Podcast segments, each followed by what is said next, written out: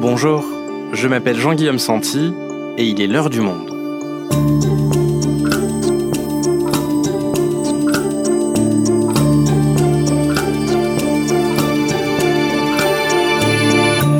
Aujourd'hui, direction l'Afghanistan. Là-bas, les citoyens opposés au régime taliban vivent dans la peur depuis bientôt six mois. Parmi eux, des milliers estiment avoir été abandonnés par les autorités françaises. En août dernier, lors de la prise de pouvoir des fondamentalistes islamistes, 2600 Afghans ont pu être accueillis en France. Alors pourquoi eux et pas les autres? Cette question, les journalistes Razal Golshiri, envoyé spécial à Kaboul, et Julia Pasquale, spécialiste des migrations, ont voulu y répondre. Elles nous racontent leur enquête pour le monde. Afghanistan, les oubliés de l'opération d'évacuation française, un épisode produit par Claire Leys, réalisation Amandine Robillard.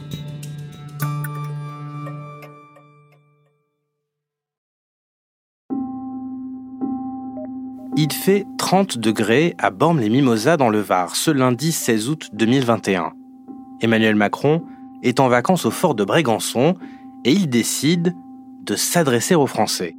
Ce n'est pas courant, mais la situation en Afghanistan l'exige. Les talibans viennent de prendre le pouvoir. Le chef de l'État le promet, la France n'abandonnera pas les Afghans. Nous les aiderons, parce que c'est l'honneur de la France d'être aux côtés de celles et ceux qui partagent nos valeurs, autant que nous pourrons le faire, et en tenant compte de la nécessaire adaptation de notre dispositif. Je remercie les associations, collectifs et communes qui aideront à leur accueil.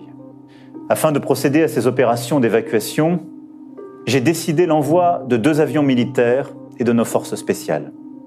Ils seront sur place dans les prochaines heures.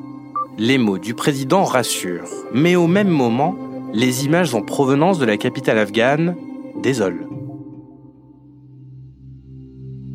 Des dizaines de milliers d'Afghans courent sur le tarmac de l'aéroport de Kaboul dans l'espoir de fuir leur pays. Des images de chaos, des coups de feu d'avertissement retentissent pour disperser la foule. Sur la piste de décollage, certains tentent même de s'accrocher aux avions de l'armée américaine. Face à l'urgence, la solidarité s'organise à l'international. En France, les Afghans les plus à risque sont identifiés. Dans les jours qui suivent, une partie d'entre eux réussira à décoller. D'autres sont pour l'heure toujours coincés en Afghanistan. Ils vivent cachés dans l'angoisse d'être arrêté.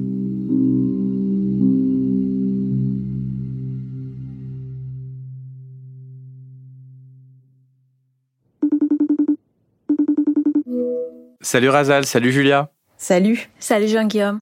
Alors on va revenir avec vous deux sur cette enquête que vous co-signez pour Le Monde. Euh, déjà Razal, tu t'es rendu en Afghanistan pour rencontrer ceux qui auraient dû être évacués, ceux qui figuraient sur les listes prioritaires du Quai d'Orsay. Alors qui sont-ils et pourquoi est-ce qu'ils sont particulièrement menacés? À Kaboul, j'ai rencontré euh, la famille euh, Païs. Euh, le père Omayoun Païs, c'est un cinéaste très connu en Afghanistan. L'un de ses fils, Jabon Mar, lui, il était très actif contre les talibans avant la chute du pays. Et un autre fils, Sharia, lui, il était interprète pour l'armée américaine. Donc, toute la famille est considérée comme les ennemis des talibans. Et euh, les jours avant que je les rencontre, par exemple, la famille avait reçu beaucoup de coups de fil des gens qui euh, l'accusaient d'être euh, avoir des liens avec l'État islamique, donc l'État islamique qui est euh, un ennemi des talibans et qui continue à faire des attentats contre les talibans en Afghanistan. Et ça, c'est un prétexte plus que suffisant pour les talibans d'arrêter les gens et de les de les faire disparaître. Donc on comprend que cette famille euh, comporte des profils particulièrement euh, menacés sous les talibans qui inventent de fausses accusations de lien avec l'État islamique pour pouvoir les arrêter. Alors à quoi ressemble leur vie aujourd'hui, six mois après la prise de pouvoir des talibans? Donc la famille Païs euh, a décidé finalement de, de quitter l'Afghanistan, mais pas pour la France. Là, la famille est en Iran. Et euh, les autres sont toujours euh, en Afghanistan, attendent d'être évacués euh, par Paris. Donc les femmes continuent à être tirées chez leurs proches, elles peuvent pas travailler, elles peuvent pas aller à l'université. Les femmes afghanes font partie des cibles prioritaires de la doctrine des talibans. Elles qui, depuis 20 ans, avaient acquis des droits, ont vu ces derniers jours les nouveaux maîtres du pays réduire à néant les progrès effectués Des garçons uniquement pour la rentrée des classes du secondaire en Afghanistan. Le régime taliban n'a pas autorisé les filles ou les femmes enseignantes à reprendre le chemin des cours, suscitant l'indignation de l'UNICEF et l'inquiétude de la communauté internationale. Et euh, les hommes, parfois, s'il y avait des membres masculins dans ces familles, il y en a certains qui euh, peuvent pas travailler non plus parce qu'ils étaient des gens qui travaillaient pour euh, l'ancien régime de Kaboul, donc avant les talibans. Ils sont confrontés à une pauvreté euh, de plus en plus forte et ils sont obligés de vendre leurs objets de valeur de leur maison, s'endetter auprès de leur famille et parfois arrêter, par exemple, l'école de leur fils, etc.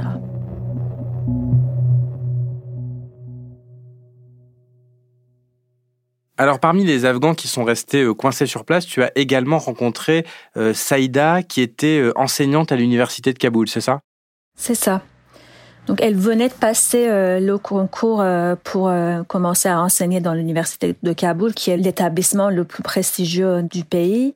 Mais en fait, le 15 août, tout s'est arrêté. Elle avait laissé son diplôme, son acte de naissance dans le bureau du directeur de l'université. Donc euh, les premiers jours après la chute de Kaboul, il a essayé de se rendre à l'université pour récupérer ses documents et les talibans lui ont dit non, rentre chez toi, c'est fini, le, système que vous connaissiez euh, n'est plus là. Donc toute sa vie d'avant s'écroule, alors qu'est-ce qu'elle décide de faire? Quelques jours après la chute de Kaboul, elle écrit euh, à la cellule de crise du Quai d'Orsay. Elle demande une évacuation. Elle reçoit une réponse comme quoi la France ferait euh, de son mieux pour l'évacuer. Donc elle attend. Puisqu'elle a deux enfants euh, très petits, elle se rend pas à l'aéroport parce que à cause de, de la foule euh, énorme autour de l'aéroport et du chaos. Donc elle relance le Quai d'Orsay, elle écrit des mails aux ambassades de France, au Qatar et au Pakistan, et malheureusement elle n'a toujours pas reçu de réponse.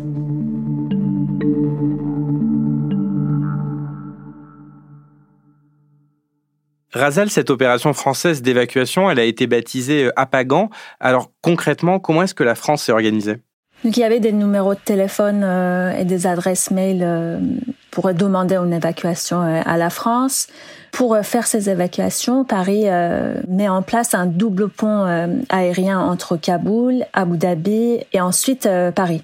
Une quarantaine de ressortissants français et étrangers en provenance d'Afghanistan sont arrivés à Roissy hier et les évacuations vont se poursuivre aujourd'hui dans des conditions difficiles à en croire la ministre des Armées, Florence Parly. Tout est fait pour assurer l'évacuation des ressortissants français et de ces auxiliaires afghans qui nous ont assistés. Mais concrètement, il est très difficile de rejoindre l'aéroport de Kaboul aujourd'hui. Kaboul tombe le 15 août et donc le 31 août, c'était la date officielle du départ des Américains. Donc un calendrier extrêmement euh, serré pour la France. Comment est-ce que les évacuations se sont déroulées? À partir du 16 août, il y avait plus de vols commerciaux et même les gens qui avaient des billets, qui avaient des, euh, visas et même des passeports étrangers ne pouvaient pas sortir avec un vol euh, commercial. Donc dès le 16 août, très tôt euh, le matin, des milliers et des milliers de gens se précipitent vers l'aéroport pour essayer de sortir. C'est vraiment un chaos. Certains passent des nuits et des nuits sur place et il y a euh, un vrai euh, danger d'attentat. Et pour faire sortir les gens, il y avait des boucles de WhatsApp qui se mettent en place, euh, des gens partagent leur localisation précise avec les autres. Et ils sont parfois en contact avec des gens, des militaires à l'intérieur de l'aéroport, donc il y a des et avec des gens aussi à Paris, au Quai d'Orsay, etc. Donc moi, parmi les trois familles que j'ai rencontrées, donc la famille Ahmadi, donc une mère et trois filles, elle, elle voulait partir parce que leur euh, seul fils de la famille vit en France, il a la nationalité française, donc très rapidement il contacte le Quai d'Orsay pour euh, que sa famille, euh, sa mère et ses trois sœurs soient placées dans, sur la liste des évacuations. Donc elles reçoivent très rapidement une réponse positive de la part du quai. Elles se rendent devant un bâtiment connu à Kaboul, elles prennent un bus et elles vont vers l'aéroport. Et c'est le jour où euh, l'attentat euh, mené euh, par Daesh fait quelques 200 victimes. Donc elles sont obligées de faire demi-tour et de retourner chez elles. Bonsoir à tous. Des scènes de terreur cet après-midi à l'aéroport de Kaboul. Deux explosions se sont produites devant l'aéroport en pleine opération d'évacuation. Washington parle d'un attentat complexe. Et l'image de la nuit, c'est le président américain Joe Biden au bord des larmes. Les derniers jours de la présence américaine tournent à la panique générale. Et malheureusement, les jours euh, qui suivent, euh, pareil, des tentatives ratées. Donc la famille Ahmadi, euh, depuis le mois d'août, euh, n'a pas été recontactée par euh, le Quai d'Orsay, malgré plusieurs relances faites par les filles et leurs frères en France. Donc en tout, la France a reçu énormément de demandes. On continue la suite de l'enquête avec toi, Julia. À quel point est-ce que la France estime avoir réussi à répondre aux demandes de ces Afghans en détresse? Si on s'en tient au discours, on va dire officiel, euh, la France euh, a été à, la hauteur de cette crise. Mais ce dont on s'est rendu compte euh, dans le cadre de notre enquête, c'est que la cellule de crise qui avait été mise en place par le, ministère des Affaires étrangères, en réalité, a rapidement été débordée par le flux des sollicitations, que ce soit des appels téléphoniques ou des mails.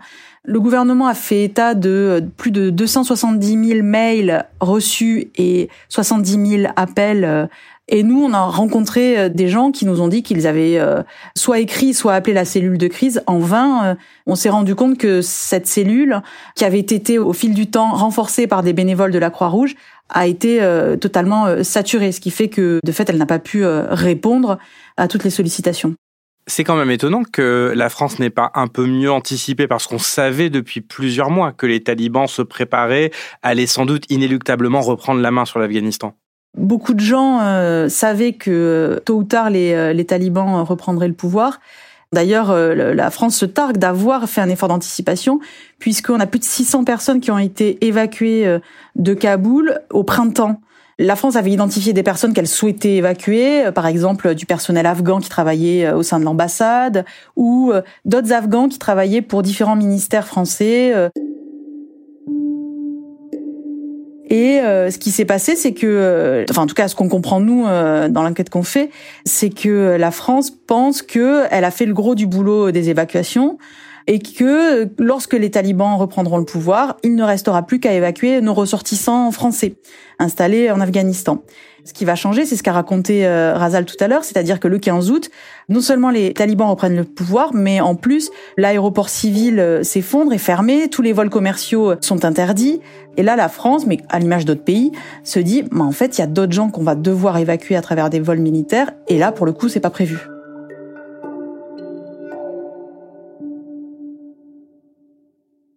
D'accord, donc on dirait que la France se rend compte au moment où l'aéroport tombe qu'il y a d'autres gens à évacuer, mais est-ce qu'on n'avait pas des moyens de savoir qu'il restait d'autres personnes sur place avant la prise de Kaboul? Tu racontes dans l'enquête qu'il y avait notamment eu beaucoup d'alertes dans le secteur de la culture, c'est ça? Avant la prise euh, de Kaboul par les talibans, il y a eu des initiatives, notamment les plus connues sont celles qui émanent du milieu de la culture. On a euh, des gens, Gilda Chaverdi et Agnès de Victor qui avaient travaillé ensemble pour une exposition sur euh, des artistes afghans au MUSEM qui sont alertés euh, au printemps par euh, ces artistes afghans qui avaient été exposés et qui leur disent voilà qu'ils sont en danger ou qu'ils vont le devenir et donc ils demandent à, à, pouvoir quitter le pays. Les soutiens en France vont essayer d'appuyer des demandes de visa, de trouver des résidences d'artistes, des appuis d'institutions culturelles un peu partout en France en parallèle, on demande euh, à des appuis euh, qui ont des contacts au sein du gouvernement d'avoir un regard bienveillant sur ces demandes de visa. Donc euh, là, en l'espèce, c'est Jack Lang qui est président de l'Institut du monde arabe qui est sollicité pour appuyer les demandes et il nous explique qu'il a directement contacté Emmanuel Macron. Donc ça, c'est au mois de juillet. Mais ça, c'est le plan A, quoi. C'est-à-dire, euh, on fait des demandes de visa, on achète des billets d'avion euh, sur des vols commerciaux pour ces personnes, et petit à petit, elles vont pouvoir quitter le pays. Et on fait table rase de ce plan A à partir du moment où euh, l'aéroport civil est fermé, il n'y a plus de vols commerciaux. On passe sur un mode urgence, un mode chaos, où il faut juste pouvoir rentrer dans l'aéroport et monter dans un avion. Et une fois que les talibans ont pris le pouvoir et qu'on est passé en mode euh, chaos, donc, que ce n'est plus un processus classique de délivrance de visas et de vols commerciaux parce qu'il est trop tard pour ça, comment est-ce que les évacuations s'organisent? Qu'est-ce qui fait, après cette date-là, que certains Afghans pourront rejoindre la France et d'autres non? C'est un peu la, question qui est au cœur de notre enquête, c'est, euh, on s'est demandé, Il y a un peu plus de, enfin autour de 2600 Afghans qui ont été évacués en, même pas 15 jours. Pourquoi eux et, pas d'autres? On s'est rendu compte que c'était un, mélange un peu indistinct de, à la fois de chance, se rapprocher de l'aéroport et, y rentrer, et puis c'est aussi un, mélange voilà de cette chance-là, mais aussi de recommandations d'entre gens et puis d'arbitraire, c'est-à-dire ben un moment vous pouvez passer, puis l'instant d'après, euh, pour une personne qui a à peu près le même profil, elle n'arrive pas à passer, elle n'arrive pas à, à recevoir l'appui nécessaire. On décrit ça à travers différents témoignages. On a par exemple celui d'une sociologue qui est installée à Paris et qui, elle, va essayer de faire évacuer euh, plusieurs familles Hazara qui sont euh, menacées par les talibans et elle envoie des dizaines et des dizaines de mails, mais vraiment elle va solliciter euh, des diplomates, des élus, des journalistes. Quelqu'un va finir par lui répondre, c'est euh, l'eurodéputé Raphaël Glucksmann, et qui du coup fait valider cette liste de familles Hazara par le Quai d'Orsay. Ils n'arrivent pas à évacuer tout le monde non plus, hein. c'est-à-dire que une fois qu'on a euh, le laissé passer, il faut pouvoir se rendre à l'aéroport, et une fois à l'aéroport, qu'une porte s'ouvre, des portes qui sont souvent tenues par des militaires américains, britanniques. Donc, donc voilà, il y a un facteur chance aussi arbitraire qui est très présent et qu'on essaye de décrire. Donc Julia, les facteurs euh, chance et, réseau, ils ont joué pour beaucoup d'Afghans évacués. Est-ce que le gouvernement aujourd'hui reconnaît quand même un, manque d'anticipation dans la gestion de cette crise? Qu'est-ce qu'ils répondent?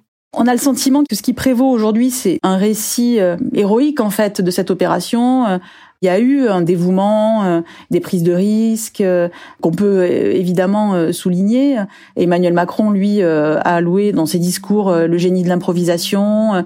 Il a parlé d'un engagement hors du commun. Ce récit un petit peu héroïsant, il laisse peu de place à la nuance. Or, on pense qu'il faudrait justement apporter de la nuance parce que euh, par un défaut d'anticipation, peut-être par un défaut d'organisation, euh, le moment venu, il y a eu des ratés quoi. En tout cas, il y a des personnes qui aujourd'hui euh, sont toujours en Afghanistan, qui auraient dû être évacuées ou qui en tout cas estiment légitimement pouvoir prétendre à une évacuation et qui sont toujours dans leur pays. Et alors aujourd'hui, pour conclure cet épisode, est-ce que les évacuations se poursuivent? Est-ce que la France est toujours mobilisée envers les Afghans qui sont restés bloqués sur place? Les évacuations euh, se poursuivent, mais euh, vraiment au compte-gouttes. On peut dire que depuis euh, le mois d'août, il y a eu que 700 personnes évacuées par la France. Parmi les gens que Julia et moi on interrogé, personne n'a été concerné par ces récentes évacuations. En dépit du fait que euh, l'attention médiatique euh, soit retombée, on sait qu'il y a beaucoup de personnes qui continuent euh, de se mobiliser pour essayer de faire évacuer des ressortissants afghans vers la France. Et donc, ils essayent de maintenir la pression, de continuer à solliciter le, gouvernement à travers ces différents ministères. Et puis, certains avocats réfléchissent aujourd'hui à entreprendre des procédures contentieuses devant les tribunaux pour essayer de faire en sorte que les personnes restées en Afghanistan puissent être protégés et, et rejoindre la France. Merci Julia, merci Razal. Merci. Merci.